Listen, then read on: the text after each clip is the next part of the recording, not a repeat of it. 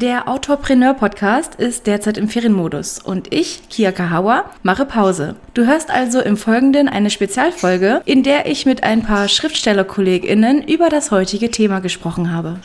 Hallo und herzlich willkommen beim Winterferienprogramm. Heute reden wir über Recherche. Wir, das sind Margret Kindermann, Charles H. Barnes, Julia von Rhein-Hubesch, S.D. Voig und ich, Kia Kahawa. Wir sprechen heute darüber, wie groß unser Rechercheaufwand je nach Buchgenre ist, wie wir recherchieren und welche Tipps wir da mit euch teilen können. Außerdem ist ein Thema heute, wann Recherche genug ist oder zu viel und wann sie womöglich in Prokrastination münden kann und was man dagegen tut. Doch zuerst die kleine Info vorab, in was für einem Podcast du hier überhaupt gelandet bist. Aktuell sind wir hier im Winterferienprogramm, denn seit April 2020 gibt es jeden Freitag eine Autorenleben Podcast Folge.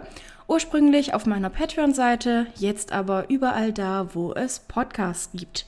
In den Monaten Juli und Dezember allerdings pausiere ich meinen eigenen Podcast und lasse andere AutorInnen zu verschiedenen Themen zu Wort kommen. Vom 1. Dezember bis zum 2. Januar wirst du acht Podcasts hören, an denen insgesamt zehn AutorInnen mitgewirkt haben. Sei dabei und höre kostenlos die Folgen, die du möchtest oder gerne natürlich alle oder unterstütze dieses Projekt zusätzlich mit einem monatlichen Beitrag auf meiner Patreon-Seite www.patreon.com slash. Wenn du heute mit 2 Euro pro Monat einsteigst, zahlst du pro Podcast im Winterferienprogramm eine Unterstützung von etwa 25 Cent. Das klingt enorm wenig, kann uns aber in der Summe massiv helfen, dieses Programm zweimal jährlich mit immer neuen Autorinnen und Autoren zu veröffentlichen. Und jetzt wünsche ich dir viel Spaß mit der heutigen Podcast-Folge. Ich würde gerne mit Charles H. Barnes beginnen und frage dich einfach mal, Charles, was schreibst du und wie groß ist der Rechercheaufwand? Als Fantasy- und Science-Fiction-Autor heißt er oft, ach, du kannst ja alles ausdenken, musst ja nicht recherchieren, du hast es leicht. Das stimmt so nicht ganz. Immerhin greife ich ja doch schon recht gerne auf Bewährtes zurück, sei es aus der Technik, aus der Flora und Fauna und ja auch teilweise aus Gesellschaftswissenschaften. Man kann sich natürlich Sachen ausdenken und das tue ich ja auch, aber es muss ja schon stimmig sein. Es muss passen. Man kann es sich nicht einfach zu leicht machen und dann fängt es an mit der Recherche. Vielen Dank dafür. Das erinnert mich ein bisschen an die Vorträge von Mago, also Marco M. Anders. Da gab es auf einem Literaturcamp in Heidelberg mal diesen, diesen fast schon in der Bubble berühmten Weltenbau-Vortrag, wo er über alles und jedes einfach gesprochen hat und äh, während er sich quasi einfach nur eine Fantasy-Welt ausdenkt, redet er dann plötzlich darüber, dass er halt recherchieren muss, wie da irgendwelche Winde in Gebieten sind und dass, wenn dann Gebirge ist, wie ist da die Wetterlage und man kann sich tatsächlich auch richtig intensiv kaputt recherchieren, statt einfach nur zu erfinden. Und ich kann diesen Drang gerade in der Fantasy und in der Science Fiction super gut verstehen, wenn man einfach alles stimmig haben muss. Denn ich schreibe selbst Science Fiction für den Plan 9 Verlag und da ähm, geht es viel um künstliche Intelligenz, schon mit dem ausgedachten Anteil, dass die in 200 Jahren ein Bewusstsein entwickelt haben, aber da ist auch unfassbar viel Recherche zu tun. Julia, Julia von Rhein-Rubesch ist mein nächster Interviewpartner. Was denkst du denn über Recherche, beziehungsweise was kannst du uns zu dem Thema mitgeben? Ich habe für die Pappeln, also für das Flüstern der Pappeln, über die Glasbläserei recherchiert. Und da hat es mir auf jeden Fall sehr geholfen, dass ich äh, schon mal eine Glasbläserei besucht habe und auch selbst eine Kugel äh, hergestellt habe. Und das ist für mich immer sehr wichtig, dass ich, gerade wenn es um Handwerk geht, selbst da was versucht habe. Und das versuche versuch ich auch immer ähm, dann irgendwie umzusetzen. Ob ich in ein Museum gehe oder ja, mir was kaufe zum Anschauen und auszuprobieren. Das ist für mich ganz, ganz wichtig, dass ich das anfassen kann. Wenn nicht, dann lese ich und schaue Videos an, wenn es um Handwerk geht. Und ansonsten, ja, das Übliche. Internet recherchieren, Bücher lesen. Genau. Oha, da kommen Kindheitserinnerungen auf. Ich war auch schon mal in einer Glasbläserei, habe aber noch nie was selbst gemacht. Ähm, ja, vielen Dank dafür. Jetzt würde ich gern von SD Volk etwas hören und da habe ich so von Anfang an schon das Gefühl, Mensch, bei dem Buch ist bestimmt sehr viel Recherche dabei, aber lieber Sebastian, stell dich doch mal komplett von vorne vor und erzähl uns mal, was für Recherche bei dir dahinter steckt. Mein Name ist Sebastian Voig äh, und ich habe den Spionage-Thriller Ära des Verrats geschrieben. Dabei geht es um die Jagd nach Edward Snowden aus der Sicht seiner Jäger sowie den Ausbruch der Maidan-Revolution im Jahre 2013 in der Ukraine. Der, Recherche, der Rechercheaufwand für das Buch war schon immens. Also manche Dokumentation über Snowden oder die Ukraine kann ich fast schon rückwärts zitieren. Und äh, ich habe insgesamt sechs Jahre an dem Roman gearbeitet und in dieser Zeit fast alle Bücher, die mit der Ukraine und mit dem Thema Whistleblower zu tun haben, gelesen, dazu unzählige Dokumentationen gesehen. Und ein Teil des Romans spielt ja später, also nachdem es anfänglich in Hongkong spielt, spielt er später in der Hauptstadt, Hauptstadt der Ukraine in Kiew und beschreibt die Stimmung und die Umstände, wie es zum Ausbruch der Maidan-Revolution kam. Und dazu gibt es unzählige YouTube-Videos von diesen ersten Tagen und ähm, ich habe sie, muss ich fast gestehen, alle gesehen und habe meine fiktiven Protagonisten, Protagonisten in diese Ereignisse dieser Zeit äh, dann reingeworfen. Ähm, um nochmal auf Hongkong zurückzukommen, da gibt es eine Szene, bei der es eine Verfolgungsjagd durch den Kowloon Park gibt. Und ich habe mir wirklich stundenlang Walkthrough-Videos äh, angeschaut, die durch den im Park gelaufen sind. Äh, also wirklich Leute, die, also vorwiegend Koreaner, Japaner, Chinesen, laufen tatsächlich einfach durch äh, bestimmte Orte in Hongkong und filmen alles. Ähm, und das habe ich dann halt für meine ja, für meinen Roman benutzt, mir das halt angeschaut, um die Stimmung dort einzufangen, wie es halt dort aussieht, wie es halt vielleicht auch, ähm, welche Hörgeräusche oder Geräusch, Geräuschkulissen es im Hintergrund gibt. Und das Abgefahren ist, es gibt sogar Fahrten in Aufzügen, äh, zwar in dem, in dem Hotel Mira zum Beispiel, da ähm, das halt eine wichtige Rolle in meinem Roman spielt, wo halt Snow sich halt dort versteckt hat und seine Jäger ihn dort versuchen zu fangen. Und das war alles ziemlich nützlich für mich, dass es halt bei YouTube sowas gibt. Dankeschön. Jetzt zu Margret Kindermann. Liebe Margret, wie sieht das bei dir aus? Wie viel Recherche brauchst du zum Schreiben? Hm, für meine Bücher brauche ich nicht besonders viel Recherche.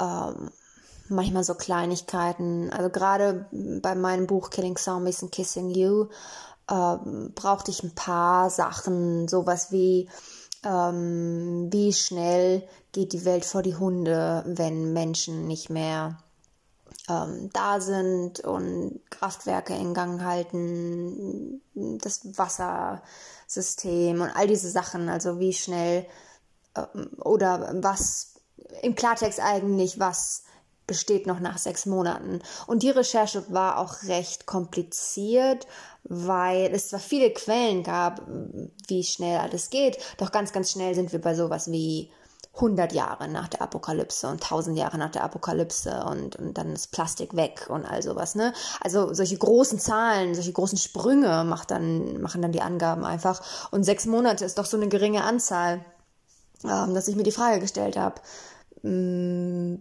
wie viel eigentlich tatsächlich noch erhalten bleibt. Und äh, in erster Linie, der erste Anlauf ist natürlich immer irgendwie googeln und gucken, ob man relativ schnell was findet. Die Antwort ist oft ja auch irgendwie sehr eindeutig.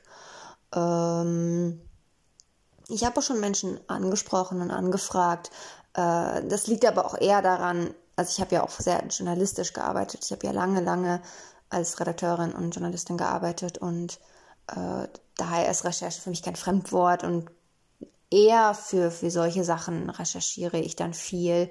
Meine, Literata meine literarischen Texte sind ja größtenteils eigentlich figurenbezogene Geschichten. Das heißt, ich muss jetzt nicht viel über Wissenschaft oder sowas lernen, sondern wenn, dann sind so kleine Handlungen.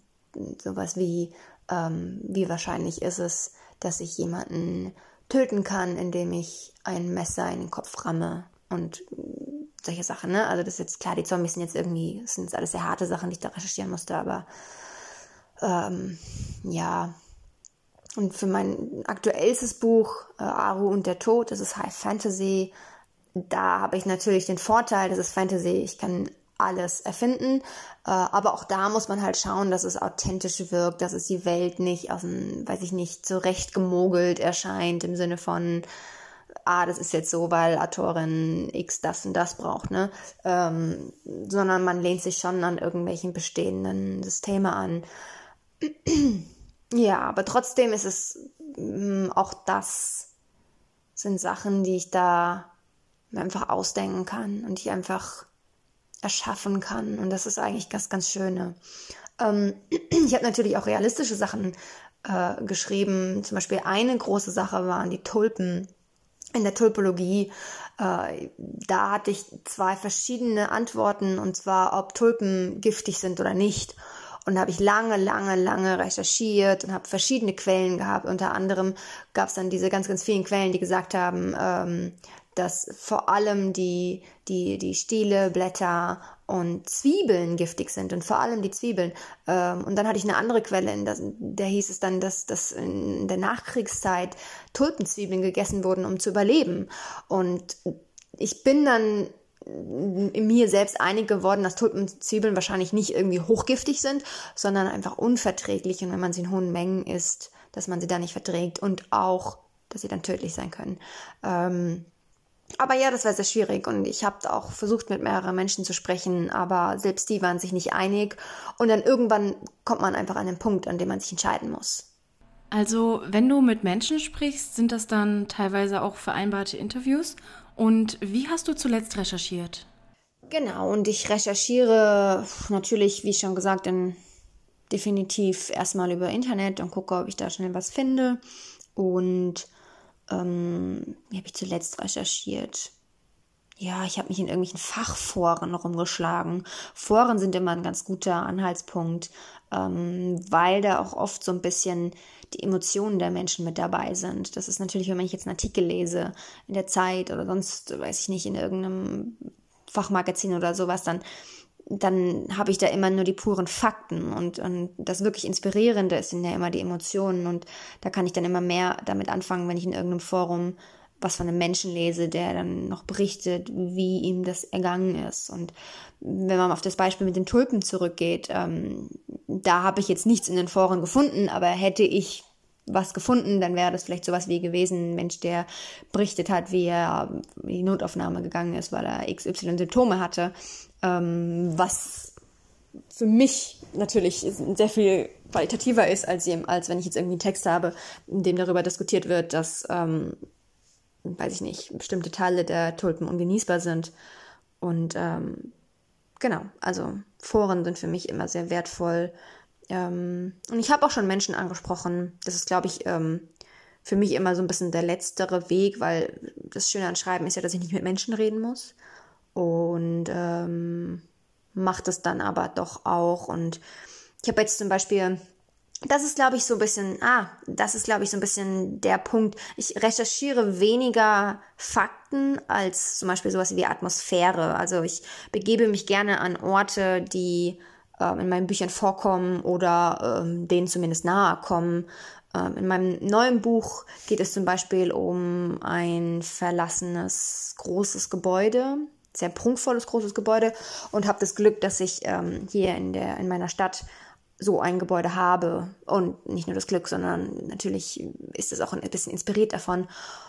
Und habe jetzt herausgefunden, dass man dort eine Tour machen kann und die habe ich jetzt auch gebucht und werde dort quasi einfach reingehen, mir das anschauen, damit ich erleben kann, wie es ist, dort zu sein und wie sich das anfühlt und wie sich das Echo verhält und irgendwelche Details, die mir auffallen.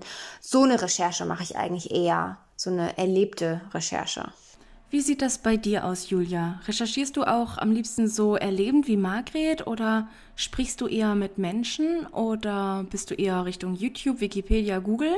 Wie sieht das bei dir aus und wie hast du zuletzt recherchiert? Mit Menschen sprechen, ähm, da verbinde ich manchmal meinen mein Brotjob damit. Ich habe zum Beispiel, ich arbeite zum Beispiel mit Menschen, die ähm, jagen oder förstern. Das ist natürlich bin ich mir voll neidisch auch. Oder Gärtnern, die kann ich dann immer ausquetschen. Das ist sehr, sehr interessant. Zu das Flüstern der Pabbeln habe ich ähm, einen Landwirt ausgequetscht über die ja, über die ganzen äh, Mähmaschinen und diese äh, Geräte und ja, das fand ich auch voll spannend. Sowas finde ich immer toll. Das finde ich auch super spannend. Ich hatte da das Glück, dass ich, bevor ich Henno was blind geschrieben habe, einen Yogakurs in Hannover im Blindenzentrum gemacht habe. Also das war ein ganz normaler Yogakurs für Menschen mit Rückenbeschwerden und in der Reha und dies und das, aber auch Leute, die eigentlich gesund sind von außen, so wie ich, kamen über die Krankenkasse da rein. Und ähm, das war eben dann auf dem Gebiet. Und da waren ganz viele blinde Menschen, die ich dann eben auch kennengelernt habe. Und da habe ich dann auch einige Gespräche geführt und war auch ähm, kurz davor, also ein halbes Jahr davor, in Hamburg im Dialog im Dunkeln und habe auf diese Weise sehr viel über das Leben von Menschen mit Sehbehinderungen oder eben auch tatsächlich mit Blindheit erfahren und würde sagen, das war so meine letzte nennenswerte Recherche. Alles andere war eher, ja, jetzt für Science Fiction sehr, sehr viel Programmiersprachen und so und damit will ich jetzt niemanden langweilen. Wie ist es mit dir, Sebastian? Wie war deine letzte Recherche? Für Ära des Verrats habe ich äh, sehr viel schon bei YouTube rumgehangen und mir stundenlang Material über den Aufstand äh, als auch über das Leben in der Ukraine angeschaut und in Hongkong ebenfalls. Äh, bin aber ein großer Freund von Fachbüchern. Zum Beispiel habe ich die, das Buch von Glenn Greenwald äh, gelesen, wo er quasi diese ganze Operation beschreibt, wie er Snowden äh, interviewt hat, wie es zum Kontakt kam und äh, wie er dort technisch alle ja, Sachen beschreibt, wie die NSA die, die Leute quasi bewacht. Also alle Präsentationen, die ihm Snowden übergeben hat, sind in seinem Fachbuch zu finden. Und dasselbe ist mir dann bei der Ukraine ebenfalls passiert. Also da habe ich ganz viele Bücher auch, also Fachbücher zu dem Thema gelesen. Ähm, bei Ära des Verrats ist mir aber auch gelungen, einen echten Zeitzeugen zu erwischen, der bei der Maidan-Revolution eine sehr wichtige Rolle gespielt hat. Äh, Rostislav Bommer, aka Artisto, war mittendrin auf diversen Bühnen auf dem Maidan, hat dort Konzerte gegeben und war auch für die Hymne der Revolution zuständig. Und der hat mir dann halt, halt halbes Leben erzählt und wie er sich einem Soldaten ähnlich auf die Revolution quasi vorbereitet hat. Und alles, was über Artisto in dem Buch steht, stammt direkt von ihm.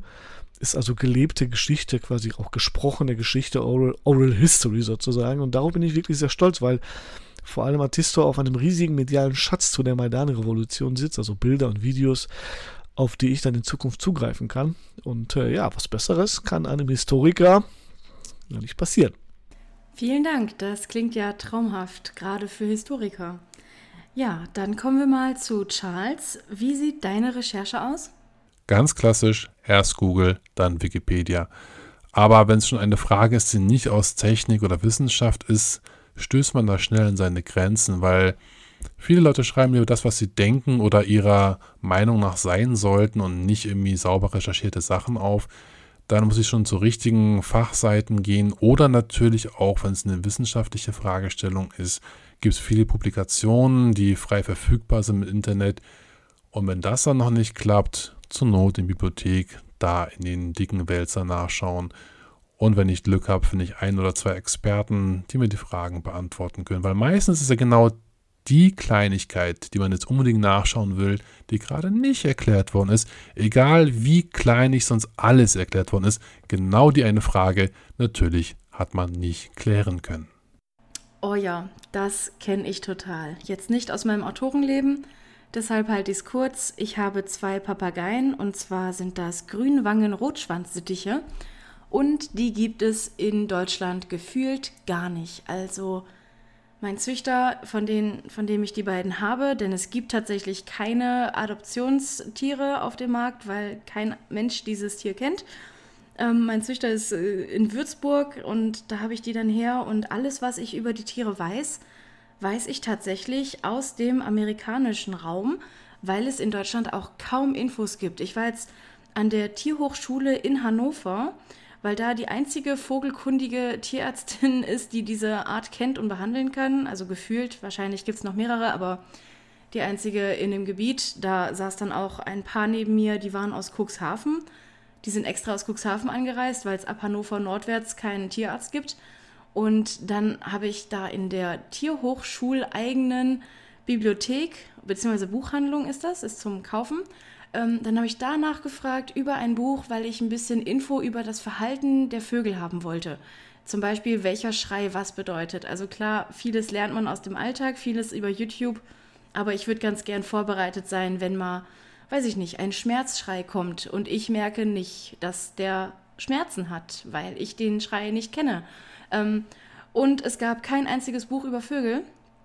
Und auch bei der Recherche war das letzte Buch, das letzte deutschsprachige Buch, das über diese Vögel veröffentlicht wurde, war von 1986 oder so. Und da hat sich äh, tatsächlich viel verändert in der Zwischenzeit. Was ich ganz gerne in Bibliotheken, zum Leihen, nicht zum Kaufen, mache, ist, dass wenn ich mir ähm, ein Projekt vornehme, ich sage jetzt, ich will einen Roman schreiben und da geht es dann eben um künstliche Intelligenzen oder so, oder um, um eine, eine Aufstand, äh, weiß ich nicht, sagen wir einen Putsch in einem Staat, keine Ahnung, oder Medizin, irgendwas, dann suche ich mir ein Thema raus und ich gehe dann in die Bücherei und hole mir da wirklich sechs, sieben, acht, neun, zehn Bücher und gehe dann in so einen Stillarbeitsraum und habe dann wirklich links den großen Bücherstapel, dann habe ich dazu einen Laptop und was zu schreiben und äh, manchmal auch mein Handy, um was abzufotografieren, wenn ich irgendwas so festhalten möchte. Und dann arbeite ich diese Bücher durch. Also ich bin so eine richtig festbeißende Querleserin. Und ich brauche dann so fünf oder sechs Stunden, an denen ich wirklich nichts mache, außer diese Bücher quer zu lesen. Und ich weiß nicht, woran das liegt, aber ich schlage die Bücher immer auf der guten Seite auf. Ich kriege da super Infos, ich scanne die Inhaltsverzeichnisse, ich wühle mich da durch und am Ende habe ich dann keine Energie mehr, denn fünf, sechs Stunden, wenn man das macht, dann ist man auch durch mit dem Tag. Aber danach fühle ich mich wie ein riesiger Profi, weil ich das Wissen aus fünf, sechs, sieben Büchern zusammengetragen habe. Und zwar das, was für meine Fragestellung, beziehungsweise viel wahrscheinlicher für meinen äh, allgemein definierten Recherchebereich, bei dem ich sage, ja, ich möchte mehr erfahren, mehr nicht, so nicht, nicht eine bestimmte Frage beantworten. Deshalb geht Google bei mir tatsächlich nicht. Ähm, da habe ich dann wirklich so ein kleines Pamphlet und gleichzeitig ganz viele Ideen, wo man das dann in dem geplanten Roman, in welchem Kontext irgendwie noch einbauen kann, so als Net-to-Know-Fact oder indem man das einbaut und sich dann so im Augenzwinkern denkt, hey, Leserinnen und Leser, die da was drüber wissen, die werden sich freuen, dass dieses Detail da drin ist und yay und cool. Also ich habe manchmal so richtige Bücherei-Wutanfälle, so ah, habe ich voll Bock drauf. Ich will mal wieder in die Bücherei. Vielleicht schenke ich mir einen Büchereibesuch zu Weihnachten. Aber bei mir ist natürlich ganz wichtig, dass ich diese 5-6 Stunden Sessions an einem geplanten Tag mache. Ich bin hingegen so, wenn ich normal schreibe und dann eine Frage habe, dann erlaube ich mir nur diese eine einzige Frage zu beantworten. Das heißt, da recherchiere ich eigentlich gar nicht, da schlage ich nach. Denn Recherche ist irgendwann genug und Recherche kann zu viel werden. Wie schützt ihr euch davor, meine lieben Gäste, dass Recherche zur Prokrastination wird und prokrastiniert ihr? Dazu würde ich jetzt gern zuerst Sebastian hören. Wie läuft das bei dir? Ich bin erstmal wie so ein Schwamm, der alle Informationen zu einem Thema aufsaugt, aufschreibt und sie dann auch erstmal ins Buch packt.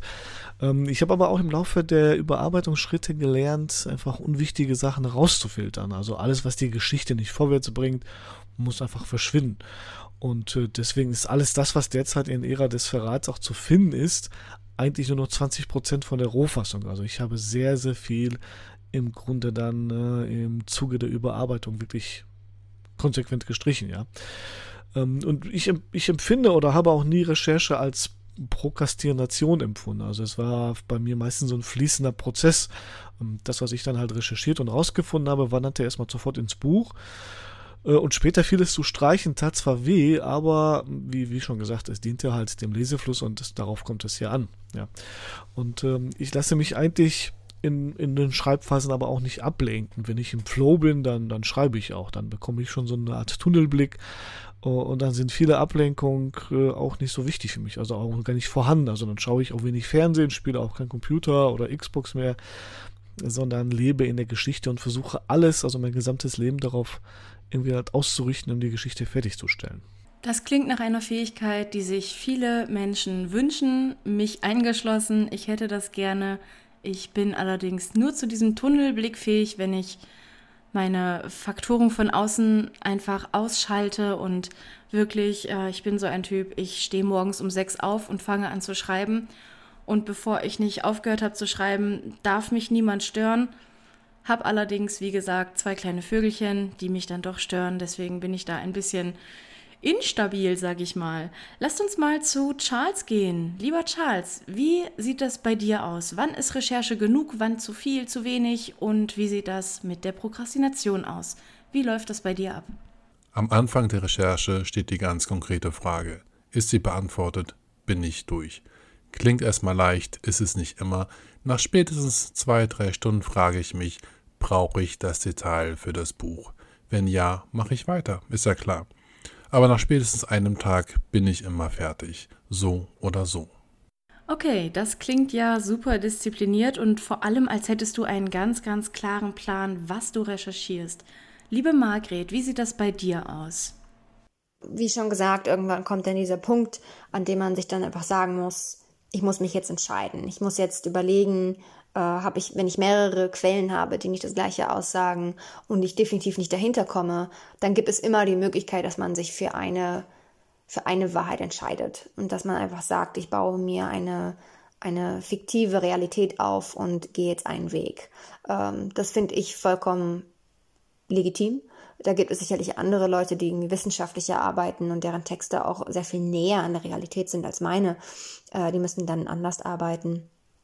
Aber grundsätzlich ähm, gibt es einfach irgendwann einen Punkt, meiner Meinung nach, an dem man sich entscheiden muss. Und als Autorin hat man ja auch die Freiheit und die kann man auch nutzen.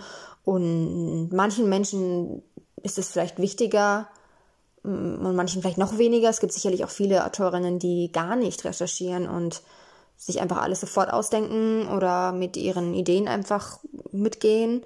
Das ist auch okay, finde ich. Also ich persönlich lese schon gerne Bücher, bei denen man merkt, dass Recherche gemacht wurde. Aus dem einfachen Gründen, dass ähm, die oft sehr viel mehr Details beinhalten. Also wie zum Beispiel jetzt bei, den, bei der Topologie die, die, die Frage, ob, ob die giftig sind oder nicht und, und das in den Einzelheiten hat bei mir tatsächlich dann auch noch für viel mehr Handlung und viel mehr Tiefe gesorgt. Und das hätte ich vorab von mir aus gar nicht auf dem Schirm gehabt, weil ähm, ich habe nie darüber nachgedacht, ob Tulpen essbar sind. Und wie schützt du dich davor, dass Recherche zur Prokrastination werden kann?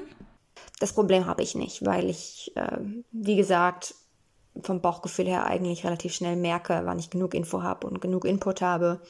Da bin ich nicht so das Problemkind und ich prokrastiniere auch nicht viel. Ich gehöre eher zu den anderen Leuten. Ich übernehme mich ganz gerne mal, indem ich mir nicht genug Pausen lasse und dann mir eher, ähm, mich, mich, ich muss mich daran erinnern, dass ich dann einfach mal aufhöre oder auch mal nichts mache und vor allem den Text auch mal ruhen lasse. Der Text sollte definitiv auch mal hingelegt werden, vergessen werden, ähm, so dass man weiterleben kann und alles ein bisschen mehr mit Abstand betrachten kann. Und das ist eher meine Baustelle. Wie sieht das bei unserer Julia aus? Wann ist Recherche zu viel, wann zu wenig? Wie sind da deine Erfahrungen? Ich habe Bücher gelesen, die mich mit Infos und Recherchematerial erschlagen haben. Da würde ich auf jeden Fall ähm, weniger bevorzugen als zu viel. Genau, als schreibender Mensch ähm, neigt man natürlich dazu, das weiterzugeben, das Wissen, was man erlangt hat. Es ist ja auch spannend und man findet es toll und teilen ist ja sowieso immer toll. Wissen teilen oder, oder halt Informationen teilen. Und da muss man aufpassen dass man Lesende nicht erschlägt damit. Ja. Ich würde das auch nicht über das Schreiben stellen. Die Prokrastinationsfrage fehlt noch. Prokrastinierst du viel? Was ist denn das für eine Frage? Die stellt man doch niemandem, der schreibt. Natürlich nicht. Doch, auf jeden Fall. Ja. Hm. Gibt es da jemanden, der mit Nein antwortet? Das, da, puh, darauf bin ich echt gespannt. Tja, da wird's bestimmt super spannend, wenn dieser Podcast veröffentlicht wird und Julia ihn auch selber anhört und hört, dass Margret quasi Antiprokrastination betreibt. Ich bin super gespannt, ob sich da noch Gespräche drüber ergeben. Jetzt würde ich ganz gerne von dir, lieber Hörer oder von dir, liebe Hörerin, einfach mal in den Kommentaren auf der Patreon-Seite, in den sozialen Medien oder wo auch sonst du uns oder mich oder einen von uns erreichen kannst. Ich würde von dir einfach gerne mal hören, wie recherchierst du? Hast du da so Geheimtipps wie ähm, Google Scholar, habe ich zum Beispiel mal gehört? Äh, was heißt gehört? Ich habe es ziemlich viel im Studium ähm, verwendet und tatsächlich auch äh, bei meiner Texterausbildung und als ich angefangen habe, als Texterin zu arbeiten. Also das ist scholar.google.com ungefähr müsste das sein. Ich weiß es nicht genau. Einfach mal googeln. Google wird dich schon darauf hinweisen, ist von Google selbst. Wie oft kann man Google in einem Satz verwenden? Ich weiß es nicht. Jedenfalls lass mich doch mal hören, wo du so recherchierst. Und vielleicht finden wir da ja ein paar Anhaltspunkte, wo man sich gegenseitig austauschen kann. Und was mich noch interessieren würde, ist, was ist der abgefahrenste Fun Fact, den du beim Recherchieren rausgefunden hast? Erzähl's uns doch mal am besten in Social Media, tag einen von uns und dann erzähl doch einfach mal. Ja, das war es mit der heutigen Podcast-Folge zum Thema Recherche. Ich bedanke mich vielmals bei Charles H. Barnes, Julia von Rhein-Rubesch, SD Voig und Margret Kindermann. Wenn euch dieses Format gefällt, dann lasst uns doch einen Kommentar da, ein Herzchen, stellt Fragen und teilt diesen Podcast in den sozialen Medien und sei sehr, sehr gerne beim nächsten Podcast wieder mit dabei. Diese Art Podcast, bei dem ich mit verschiedenen Autorinnen und Autoren über unterschiedliche Themen spreche, soll es jeden Juli und jeden Dezember in jedem Jahr geben. Wenn du diesen Plan cool findest, dann unterstütz uns doch auf meiner Patreon-Seite www.patreon.com slash kiakahawa. Du zahlst einen winzigen Betrag und erhältst in den Monaten August bis November und in den Monaten Januar bis Juni wöchentliche Podcasts aus meinem Autorenleben zu unterschiedlichen Themen, eher mit ein bisschen Schwerpunkt auf Steuern, Projektmanagement, Finanzen und das andere nicht so kreative drumherum. Und im Juli und im Dezember spreche ich mit super tollen Leuten sowie mit meinen heutigen Gästen über alle erdenklichen Themen, so wie heute. Sei jetzt dabei und mach möglich, dass es mehr von uns gibt. Vielen lieben Dank fürs Zuhören. Fragen, Lob, Kritik und Anregungen können sehr, sehr gerne den Weg zu uns finden. Und dann sage ich mal bis zum nächsten Mal. Tschüss!